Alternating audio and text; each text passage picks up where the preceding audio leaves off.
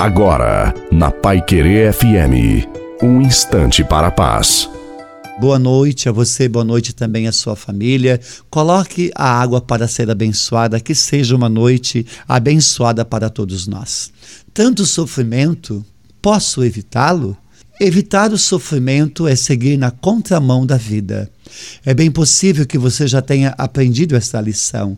Grande parte de nossa infelicidade não tem como causa os sofrimentos aos quais somos submetidos, mas o modo como decidimos vivê-los. Evitá-los não tem jeito, é perda de tempo.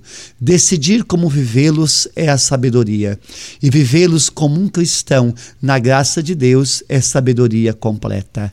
A bênção de Deus Todo-Poderoso, Pai, Filho e Espírito Santo, desça sobre você, sobre a sua família, sobre a água e permaneça para sempre. Te desejo uma santa e maravilhosa noite a você e a sua família Fiquem com Deus.